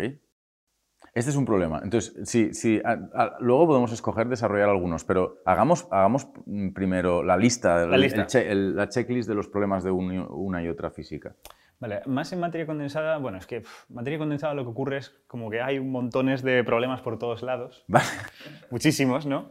O sea, es como España. Mientras que hubo un investigador que, una investigadora que me, me dijo que en, materia condensada es como una especie de jungla en la que tú tiras en cualquier dirección y tienes como algún lugar en el que, en el que avanzar. Mientras que alta energía es más como grandes cumbres. Mm. Y hay como mucha gente intentando subir a la cumbre y es muy difícil y mucha gente se cae y es, y es complicado. Okay. En ese sentido, ¿qué problemas tenemos en alta energía? Que son los problemas fundamentales. Bueno, pues entre los que hay, eh, por ejemplo, eh, la energía oscura. No se sabe lo que es. No se sabe qué es la energía oscura. Eh, no se sabe qué es la materia oscura. Los sectores oscuros del universo no se saben, no se entienden, no se saben muy bien qué son. para colmo, otro problema. Cuando intentas averiguar qué es la energía oscura con, digamos, la propuesta más natural que tiene la física actual, obtienes el error más grande de toda la física. Eh, fallar un número con 120 fallos en, cifras. Es decir, es como si tuvieras que, si tuvieras que decir... Vuélvemelo a contar. Vale, a ver. Este, este es que este es complicado de decir. Este, este es complicado. Em, además del... Eh, la energía oscura, materia oscura, se entiende que, o sea, eh, imaginamos que la gente sabe que el 5% de la materia del universo es la materia que conocemos y que el resto figura que es materia oscura y energía oscura. Sí. Estamos, estamos aquí, ¿no? Estamos, intentando entender la estructura o la composición del universo, ¿no? De qué está hecho el universo. Sí, sí. Y sabemos que ese 95% es este sector oscuro. Vale. Eh, la materia oscura, por un, por un, lado, no se sabe muy bien qué es. Se piensa que es una partícula. Eh, los aceleradores de partículas no encuentran cuál es esa y se están empezando a abrir la mente a ideas más exóticas. Mm. ese, es un, ese, es un, problema. Bueno, sí. Sí, sí, sí. Vale. Y luego el problema de la energía oscura, que es que no se sabe qué es, tampoco se está seguro qué, es, y la física tiene una propuesta de lo que es, que es la más natural de todas. O sea, como la cosa que dices, vale, la física te está dando a huevo, vale, la energía oscura es esto, tiene que ser esto. Eh, bueno, pues ese eso, esa cosa, que es una movida un poco extraña, que es eh, la energía de vacío. Vale. Eh, que es un, es un, subproducto de la cuántica. El hecho de que nuestro universo sea cuántico tiene un subproducto, y ese subproducto es que el vacío tiene energía en sí mismo. Bueno, pues... Es que alcanzamos mis, mis eh, escasos... Eh, mi escasa capacidad de comprensión Puedo eh, contarte un poquito más qué es eso de la energía de vacío, si quieres. Sí, sí, sí. a ver, la idea es que el paradigma actual de la física, y está muy comprobado, es decir, es, es, posiblemente una de las teorías más, que más con precisión tenemos aseguradas, es una cosa que se llama teoría cuántica de campos. Es la idea de que las partículas de las que estamos hechos no son bolitas que van por ahí sin más y que se juntan para formarnos a nosotros, sino que cada una de esas bolitas es una especie de, vamos a decirlo así, una especie de ola dentro de un medio en el que estamos sumergidos, que son los campos. Y que los electrones que orbitan alrededor de los átomos realmente son como estas pequeñas olitas en un campo que es el campo del electrón. Este es uno de los grandes paradigmas, es uno de los una de las cosas, una de las concepciones que ha dado la vuelta completamente a, la física y, entendemos todos los procesos naturales o prácticamente todos a través de esta idea de que, de que estamos hechos o que somos sus, productos y excitaciones de los campos. Bueno, pues la movida es que estos campos están presentes en todas partes. Incluso cuando vemos una zona que está vacía, en la que no hay nada, ahí los campos están presentes. Y esos campos, cuando están quietos, cuando no, están, no hay olitas, cuando no están estas partículas, eh, vibran un poquito. la cuántica les obliga a, a vibrar. Eh, tiene que ver con el principio de incertidumbre. Y esa vibración, pues, porta energía. Vale, y esa, esa sería la energía oscura. Sí, esa es, esa es la propuesta más natural, porque cuando miras los detalles eh, te das cuenta de que se comportan igual. La energía oscura es una cosa extraña que mientras el universo se expande, eh, la cantidad de energía oscura sube. Eso es lo que te dicen las ecuaciones. Wow, pero ¿cómo puede ser esto? O sea, si yo tengo una caja con algo dentro, si yo hago la caja más grande, pues tengo la misma cantidad de cosas dentro. A lo mejor se separan, la densidad baja de esas cosas, pero es que la energía oscura aumentas la caja Aumenta. y aumenta la cantidad. Con lo cual es una propiedad del espacio. Parece una propiedad del vacío. Del vacío, perdona. Exactamente. pare- Así que es como que te está dando a huevo. Te está diciendo, esto es, esto es esto. Pero también parece la explicación sencilla, ¿no? Como, o sea, no, no, no, entendemos... Natural, sí. Sí, sí. Esa, esa explicación natural. Eh, claro, dices, venga, ok, pues es esto. Pues si esto es verdad, vamos a echarnos un- unas cuentecillas eh, y vamos a ver eh, cu- cuánta, es, cu- cuánta energía realmente hay en este vacío y lo, compara- y lo comparamos con las cosas que vemos en el universo. Es decir, en el universo sabemos que está esta energía oscura, tiene un valor, tiene una energía, vamos a compararla con la energía que supuestamente tienen estos campos.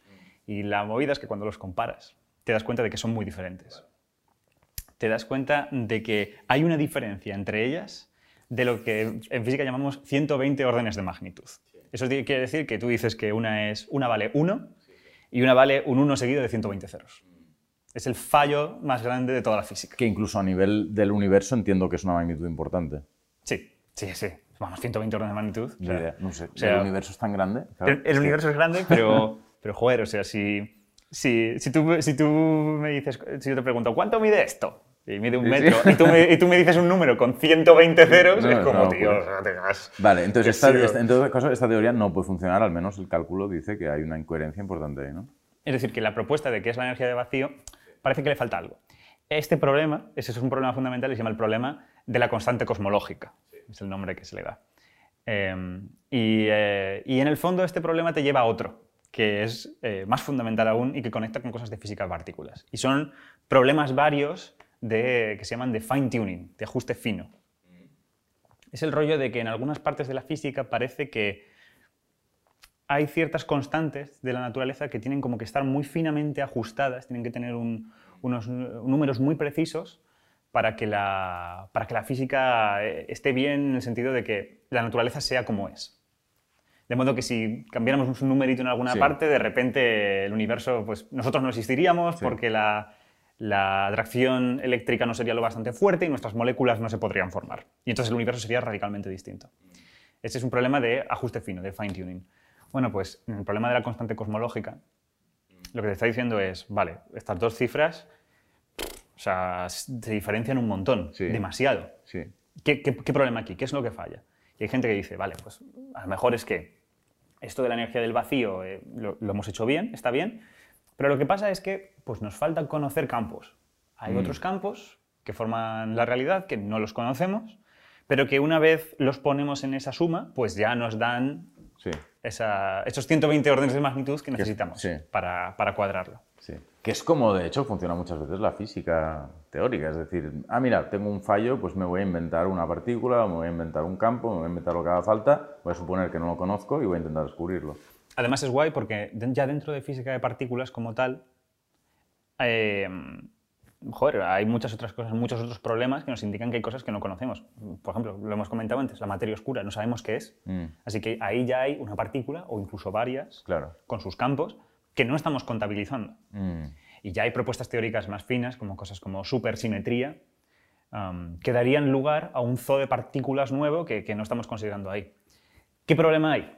Que, que es que, aunque fuera ese el caso, eso te llevaría a una, una situación de ajuste fino.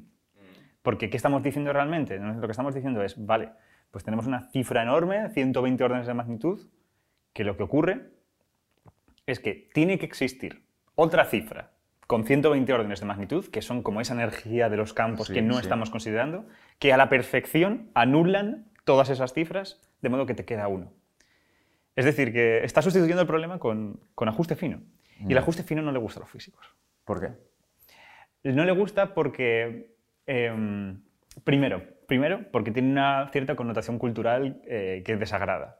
Y es que, que una constante del universo tenga que estar ajustada con mucha precisión, para algunas personas eso da a entender que a lo mejor hay una mano inteligente que la está poniendo así Mm. para que las cosas sean como son. ¿Vale? Y eso no mola. Eso no mola. Por otro lado, también es una cuestión histórica. Ha habido montones de momentos en la historia de la física en el que había cosas que se pensaban que eran ajuste fino y luego cuando se han estudiado con profundidad se ha visto que no. Sin ir más lejos, el sistema solar. Cuando se pensaba que el universo era el Sol y los planetas, pues Isaac Newton y compañía se podían haber preguntado, hostia, ¿por qué la Tierra tiene que estar ubicada justo en este radio, a esta Sí. distancia del Sol? ¿Por qué justamente? ¿Por qué esta, es- qué, casualidad, ¿no? Si se han formado de manera azarosa, ¿cómo es posible que esté aquí? Justo para permitir que tengamos la temperatura. Sí, sí, la- sí. Eh, eh, y eso es un ajuste fino. El radio de la Tierra sería un ajuste fino, porque está muy bien ajustado. Sí. Claro, con el tiempo nos damos cuenta que no, que realmente hay montones de estrellas, con montones de planetas por Claro. todas partes y que lo que ha pasado es que nos ha tocado. Claro, nos ha Aquí. tocado. Sí, sí, sí. En su momento no se podía entender, pero actualmente entendemos que ese ajuste fino no existe. Me estás ofreciendo una puerta, una, una escapatoria a la pregunta que te he planteado, que es muy loca, que es la historia de las fronteras de la física. Sí. Eh, y, y entonces la voy a tomar esta puerta. Venga, dale. porque, porque el tema de los... eh, yo te propongo que si, si esto va bien, más adelante, pues a lo mejor podemos dedicar una, una entrevista a, a hablar de física. Porque mm, creo que si no, eh, entre que yo no estoy preparado eh, Estamos y, entrando y en un en en nos jardín. Exacto, nos estamos metiendo en un jardín muy loco. Entonces, has hablado del tema de eh, el sistema solar el- eh, y el hecho de que pensábamos que, digamos, el, el mundo o el cosmos terminaba en el sistema solar. Mm, Y te quería preguntar por cómo ha evolucionado nuestra comprensión del tamaño del universo a lo largo del tiempo. Mm, ¿Cómo mm, dotas tú de sentido como cosmólogo y como tío muy inteligente al hecho de que no pare de crecer el tamaño del universo a lo largo de la historia? O sea, que nuestra percepción del tamaño del universo no para de aumentar. Bueno, no sé si quieres comentar. ¿Te parece Eh, una buena puerta de salida o es peor? Es, una buena puerta de salida. Es una buena puerta de salida porque la razón es, es más o menos sencilla y es experimental. En este caso, mejor dicho, observacional. Es el hecho de que progresivamente con el tiempo, con el avance de la tecnología, cada vez somos capaces de resolver cosas que están más lejos. Es decir, vemos mejor lo que, lo que está muy lejos. Eh, en este sentido, claro, por ejemplo, yo creo que uno de los debates más, más importantes de la astronomía en los últimos 10, 100, 200 años es el descubrimiento de que hay otras galaxias. Eh, O sea, sin, sin ir más lejos. 1900, 10, 20, 30, creo que 20. No, no, no estoy tan seguro. 1900. 1900, hasta 1900 o así, había debates de, de si en el universo había una galaxia o había montones de ellas. Porque, claro, el problema que nosotros tenemos es que vemos el cielo, vemos el cielo, pero lo vemos plano, no vemos la profundidad. De hecho, el debate era, vale, sí, se empezaban a resolver que había como, como esas galaxias espirales, esas, Mm. esas estructuras que eran muy distintas a las estrellas puntuales y las nebulosas que veíamos, eran unas cosas muy distintas. Y había un debate muy grande en la comunidad, de hecho había como dos, un debate entre, entre dos en concreto, uno era mm, Schleifer eh, y otro era, no me acuerdo, eh, buscarlo en Wikipedia, no lo sé, Eh, pero era el debate de si esas estructuras estaban dentro de nuestra galaxia o estaban fuera. Porque, no es, porque medir distancias en el universo es muy difícil. Y al final eh, Resulta que están fuera. resulta que están fuera por distintos motivos. eh, también la expansión del universo ha ayudado a saber eso. eh, y, y- y realmente, poco a poco, gracias a que poco a poco nuestros telescopios han sido más potentes, hemos podido medir cosas con más finura, nos hemos dado cuenta que, que la cosa es enorme. Y la cosa no es más grande por una expresión que tú empleas a menudo que es muy bonita, ¿no? La luz al final de... La luz al final del mundo. Sí, eh, la luz más antigua. eh, La luz más antigua. Y que, y que está al final del universo. Mm. Sí, lo guay es que como el universo es tan grande, en comparación con la velocidad de la luz, la, la luz nos parece infinitamente rápida aquí cerca, en nuestras distancias, pero el universo es tan vasto que como la luz tarda tanto, eh, lo que vemos cuando miramos al cielo es el pasado. Vemos lo que ocurrió. El Sol ahora mismo eh, pues está a 8 minutos luz. Eh, la sonda que está en Marte nos está mandando sus señales con 20 minutos de retraso. Marte está más lejos incluso. Y, claro, si te vas ya a distancias enormes, la has liado. La galaxia más cercana, Andrómeda, es más o menos un millón de años. Estamos viendo cómo era Andrómeda hace un millón de años. En ese sentido hay como una especie de estructura de capas de cebolla. Cuanto más te vas afuera, cuanto más al exterior de la cebolla, más el pasado estás viendo. Así que, claro, eh, entonces te lleva a la, idea lógica. Espera un momento, si, si, cuanto más lejos voy, si cuanto más lejos miro, más me voy al pasado, entonces, ostras, si miro muy lejos, estoy viendo el universo bebé, el universo ancestral. Y eso es esta foto maravillosa, que es el, fondo cósmico de microondas. Es la luz que está al final, que está al fondo, y que te está revelando cómo era el universo cuando era un recién nacido como me acaban de decir que mm, tenemos que acelerar, pues quedan dos grandes temas, ciencia random y calentamiento global. Entonces, ciencia random empieza por, ¿existe vida extraterrestre y cómo comprobarlo? Eh, no lo sabemos, es muy probable. En el catálogo, por ejemplo, de exoplanetas que tenemos, hay, hay planetas que tienen muy buena pinta. Así que no es... Si, si solo hemos explorado 4.000, joder, mm, es muy probable que encontremos cosas guapas por ahí. Pero es cierto que se tiene que hacer con mucho rigor. Eh, y en ese sentido, por ejemplo, eh, Enrique Palle, un investigador que trabaja en esto, pues nos dice que la manera que se va a hacer en los próximos años va a ser analizar las atmósferas y ver que contienen una tríada de gases que nos contó que fuera oxígeno, oxígeno, metano y agua, vapor de agua. Si conviven esas tres cosas a la vez, la única posibilidad es que hay un ciclo de la vida sosteniéndolo. Es decir, que ya hay, Qué bonito, hay cositas que... Claro, a ver, será muy triste porque diremos, mira, ahí hay un planeta que tal... ¿Y cómo vas? Y no vamos a saberlo nunca. Va a ser un poco triste. Pero, pero vamos, yo creo que en los próximos años, las próximas décadas, yo creo que, que una noticia importante va a ser detectado el ciclo de la vida en Raticuli 7. Eh, ¿quién, ahora está muy de moda la exploración del espacio. ¿Quién explora el espacio? ¿Los humanos o las máquinas? Mm, es, una tontería la pregunta. Evidentemente, el espacio lo explorarán las máquinas. Eh, en los humanos, a lo mejor, al menos en nuestra forma biológica actual, evidentemente muy lejos no llegaremos, ni a Andrómeda ni a ningún lugar. Pero las máquinas mm. quizás sí. Eh, no te creas, no te creas. Si tienes una máquina, porque hay una ventaja, hay, una, hay un hack un poco, bueno, no es un hack, y es un efecto de la relatividad especial. Si tú tienes una nave y vas muy rápido a la velocidad de la luz, ocurre esta cosa extraña que nos reveló Einstein y es que el tiempo pasa más lento para ti. Es decir, que si tú te pones de meta, mira, mm, quiero llegar hasta esta estrella que está a 200 años luz. Es imposible, tú dices, es imposible que llegues ahí vivo. Ah, quitando ya cosas de, de, que genéticamente te modifiquen para que seas la hostia, que eso sería muy especulativo. Pero eh, lo que ocurre es que tú te metes en, en la nave sí. Si la nave puede acelerar muy cerca de la velocidad de luz, 99%, 99,9%, no puedes tocarla, pero si te acercas mucho, el tiempo empieza a ralentizarse para ti. En el sentido de que un viaje que deberían ser 200 años, para ti que estás dentro de la nave, de repente son 5 minutos. ¿Pero tiene sentido hablar de esto a nivel macroscópico? Sí. Una, una, como una nave, es decir, como un sistema macroscópico, como por ejemplo una nave y los cuerpos humanos que vayan por ahí, eh, puede al mismo tiempo ponerse a una misma velocidad eh, y, en fin, no, no perecer. Hay un problema que es la, es la, aceleración. Es decir, llegar a la velocidad de la luz, o llegar muy cerca de la velocidad de la luz, mejor dicho, llegar a una velocidad de crucero, ¿no? De... No hay problema, eso no hay ningún problema. Es decir, tú puedes ir de puta madre a la velocidad de la luz, bueno, sin ir más lejos.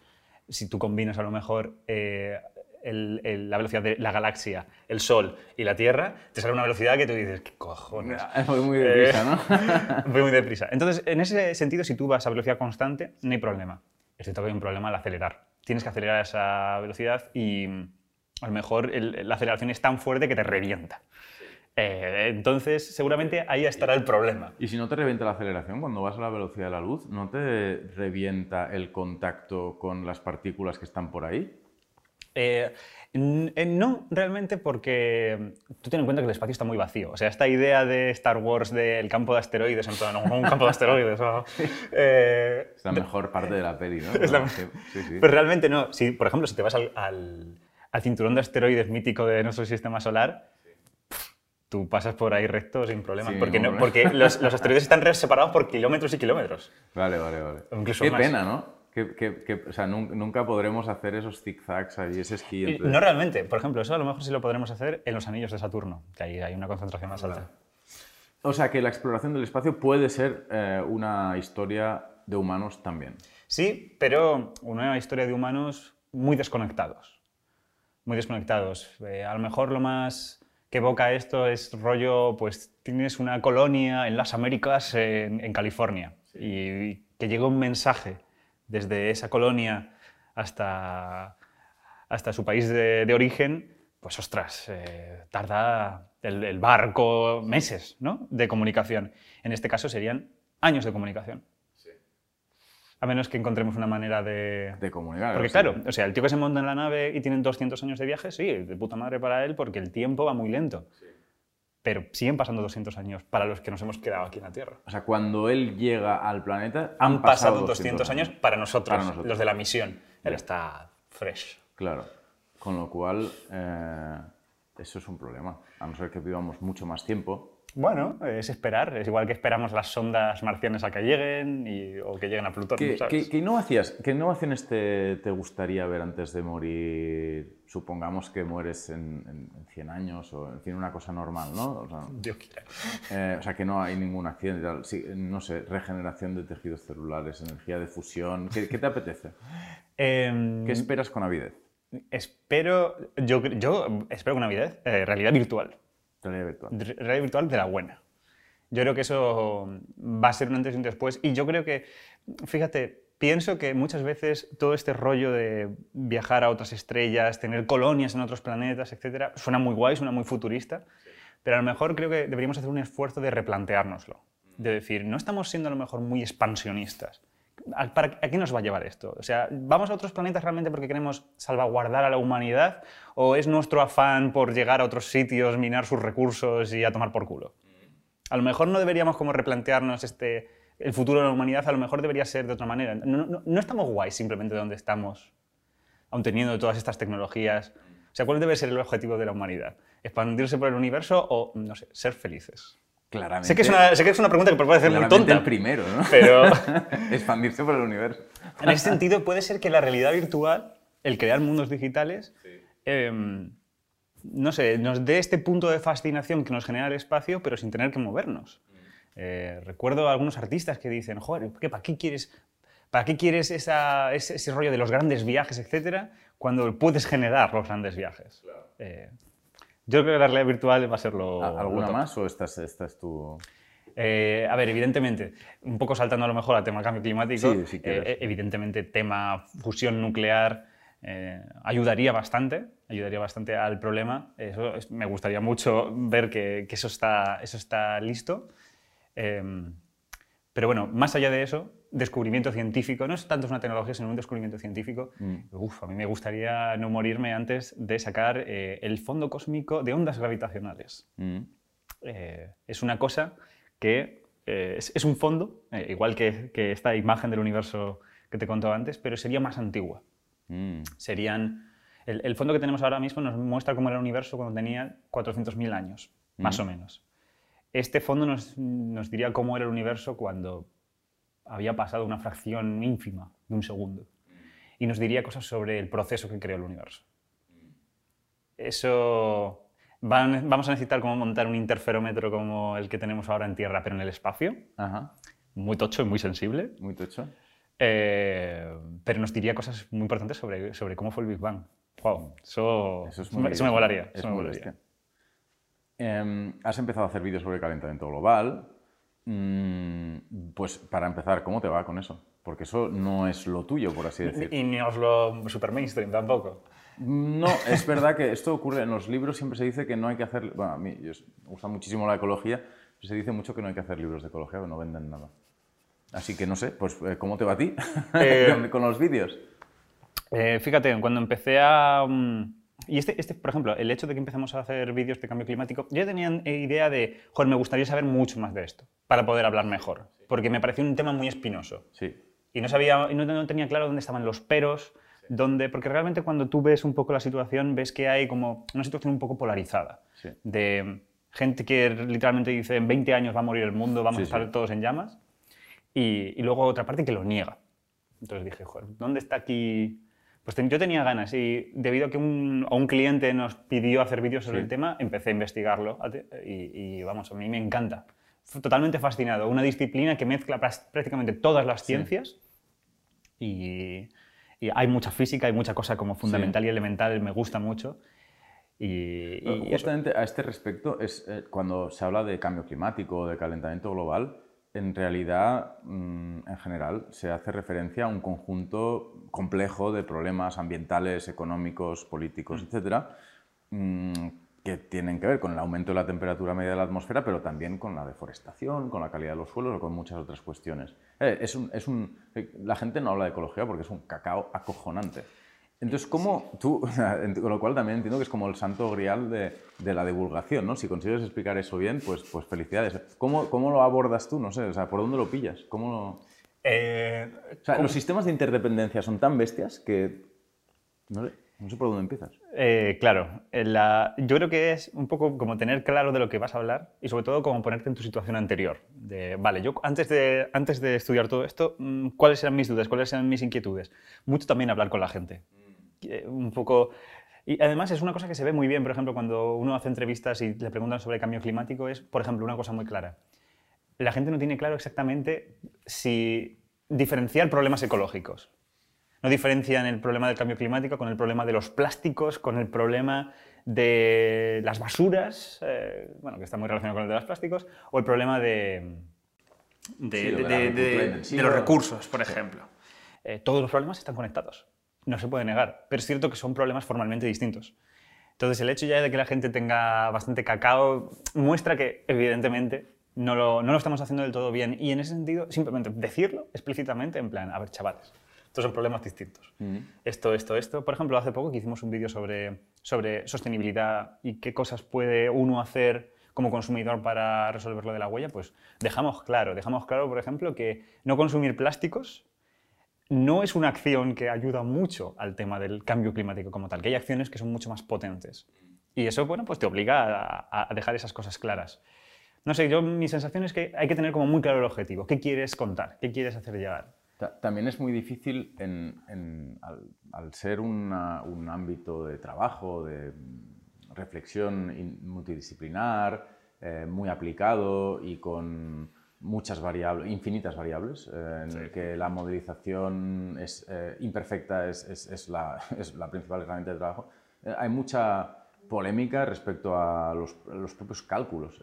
debe ser muy difícil para ti o para los divulgadores decidir a quién te crees cuando incluso dentro de la historia de la, de la ecología como ciencia y del ecologismo como movimiento político protagonizado por, en buena medida, científicos, hay continuas revisiones, eh, por no decir contradicciones, de eh, pues las, los impactos que podían tener unas cosas y otras. Sí, momentos en los que cambia. Em, claro, yo propongo del, del, mundo de la física, entonces estoy muy acostumbrado a que las, las cosas tengan incertidumbres, tengan, claro, no tan bestias, como es en este caso. Claro, el peak oil, por ejemplo, tú tienes textos de principios del siglo XX eh, que hablan de peak oil del, pico de petróleo.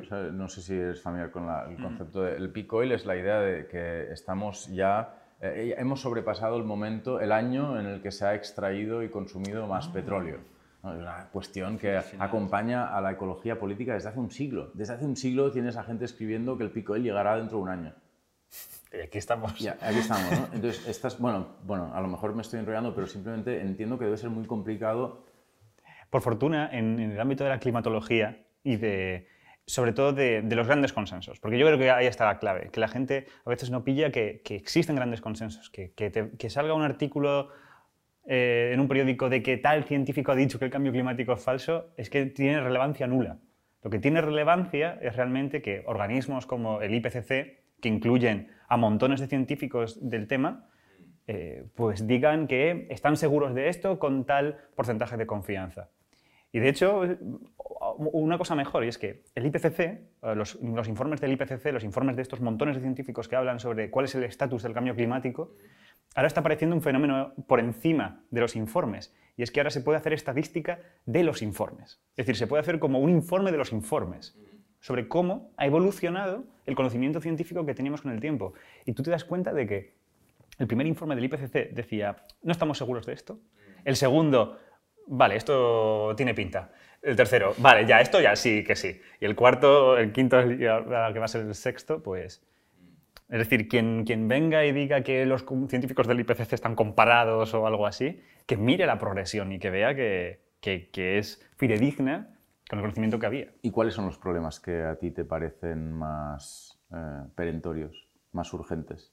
Yo creo que el tema de la huella de carbono, por todas las ramificaciones que tiene, es muy importante. Em, por ejemplo, el problema de los microplásticos, que también puede tener ramificaciones importantes, está en un punto de eh, que no hay suficiente información científica sobre ello para tomar eh, responsabilidades, pero yo creo que en las próximas décadas también será algo importante. Pero creo que el cambio climático, ahora que tenemos tanta evidencia y tenemos ahora mismo tantos estudios sobre las consecuencias que puede tener, que ya los estamos viviendo, ya están siendo cuantificados, eh, vamos, es, estupendo que, ahora mismo en la política climática global ya se estén poniendo los, los engranajes a moverse para que presumiblemente en 2050 estemos a emisiones cero.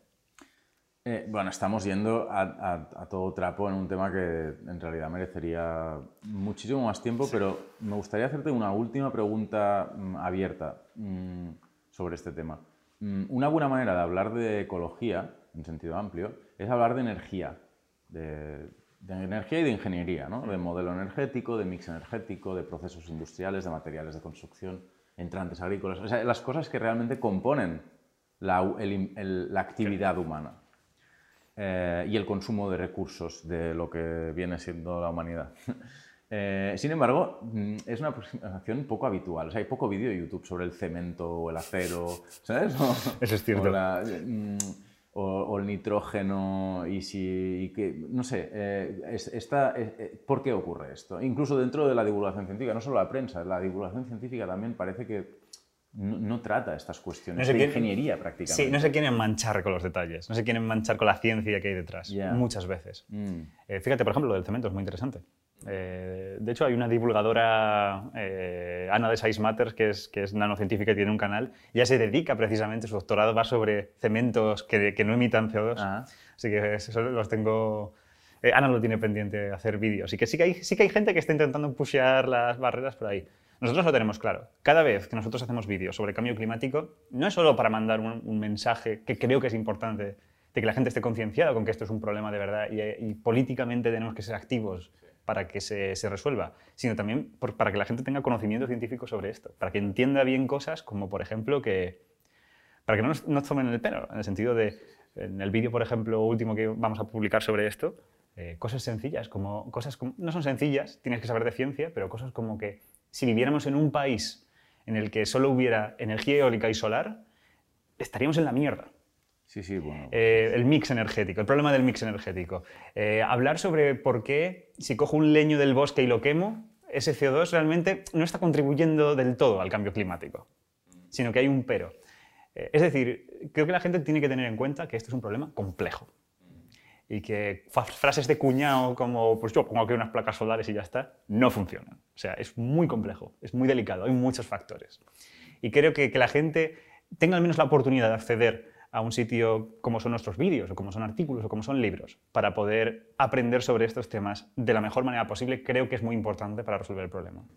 ¿Has estudiado las consecuencias específicas del cambio climático en España o en América Latina? ¿has, intentado investigar el, en España, la posibilidad de hacer un vídeo. En España, por fortuna, mm. eh, hay informes, sobre, sobre, todo del, del Ministerio, em, porque lamentablemente no tenemos una institución que hable de la, de, de, la, climatología española, no lo tenemos un IPCC a nivel España, aunque otros países, eh, Reino Unido, por ejemplo, sí lo tiene. Eh, y Latinoamérica es lo peor. Latinoamérica es que no hay información. De hecho, incluso cuando te lees los artículos del IPCC, que, deberían como recoger de todos los países, es que ellos te das cuenta de que no hay información. No estamos valorando bien qué consecuencias puede estar habiendo en América Latina de todo esto. Y eso es algo terrible, no tener información.